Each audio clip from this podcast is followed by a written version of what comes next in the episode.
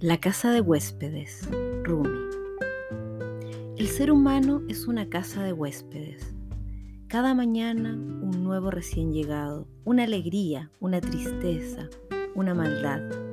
Cierta conciencia momentánea llega, como un visitante inesperado.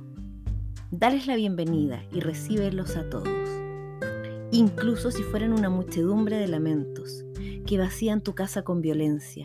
Aún así, trata a cada huésped con honor.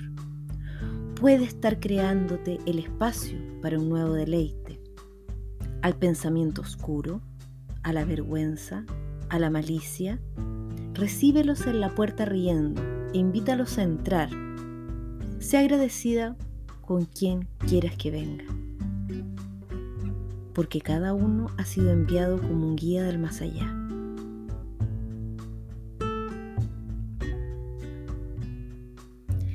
Este poema de Rumi es un poema que se utiliza mucho en la reflexión de mindfulness debido a que eh, nos invita a tener una actitud y una disposición interior de mucha eh, aceptación por aquellas cosas que van sucediendo en nuestra vida y cómo nos vamos sintiendo con ellas.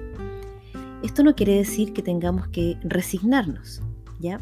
Esto es distinto, debido a que eh, el estado de aceptación tiene que ver con eh, una disposición, un aprendizaje que incluso aquellos momentos más duros de la vida nos traen. Es ver de qué forma puedo desarrollar fortaleza, resiliencia a partir de momentos difíciles.